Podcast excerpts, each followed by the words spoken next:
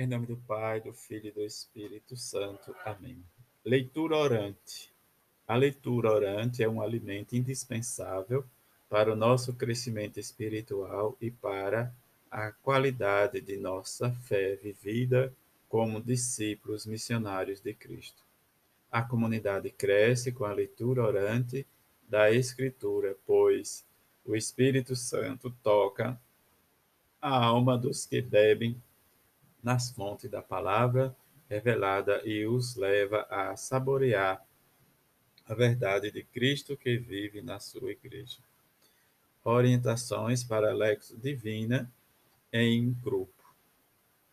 A Lecto Divina é feita em pequenos grupos, seguindo estas orientações. Em cada rua ou quadra, seja organizada um grupo da palavra que se encontrará em dia de semana previamente combinado. O grupo não deve ser muito grande, deve ser composto por 12 a 16 pessoas.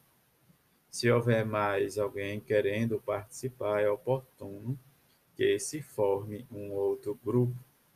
Os participantes do grupo devem ser sempre os mesmos. Por isso, é necessário incentivá-los para que sejam assíduos. O encontro não deve ser realizado na capela, mas em uma casa determinada, em uma, uma sala ampla ou em uma varanda acolhedora, bem iluminada, onde todos possam sentar-se ao redor da mesa.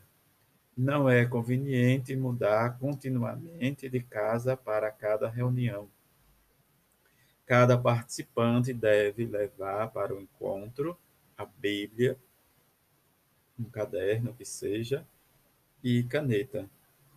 O encontro é para adultos e jovens, não para crianças. A acolhida ocorra em clima fraterno durante a meditação, haja dez minutos de silêncio fecundo e orante para marcar o texto com os diversos sinais. No momento da partilha, todos procurem escutar com atenção aquilo que o irmão ou a irmã vai dizer. O dirigente do grupo deve escolher os cânticos, treinar os leitores e incentivar a participação. O ambiente onde se realiza o encontro deve ser oportunamente preparado, que a Bíblia esteja aberta e posta no centro da mesa os participantes se dispõem a viver intensamente a reunião, não só pela compostura exterior, mas também por um coração limpo. Os passos para a lectura divina. Primeiro, invocar o Espírito Santo para que abra a mente e o coração. Segundo, partilhar brevemente algum fato, alegre ou triste, da semana. Terceiro, proclamar o texto bíblico e depois lê-lo e relê-lo em silêncio. Meditar em silêncio, deixando a palavra ecoar no coração. Quinto, em silêncio, marcar com o auxílio de um lápis um sinal de interrogação nas passagens que não são entendidas, um sinal de exclamação na passagem ou nas passagens que interpelam intenções e ações. Um asterisco nas passagens que ajuda a orar. E sublinhar a passagem considerada central no texto.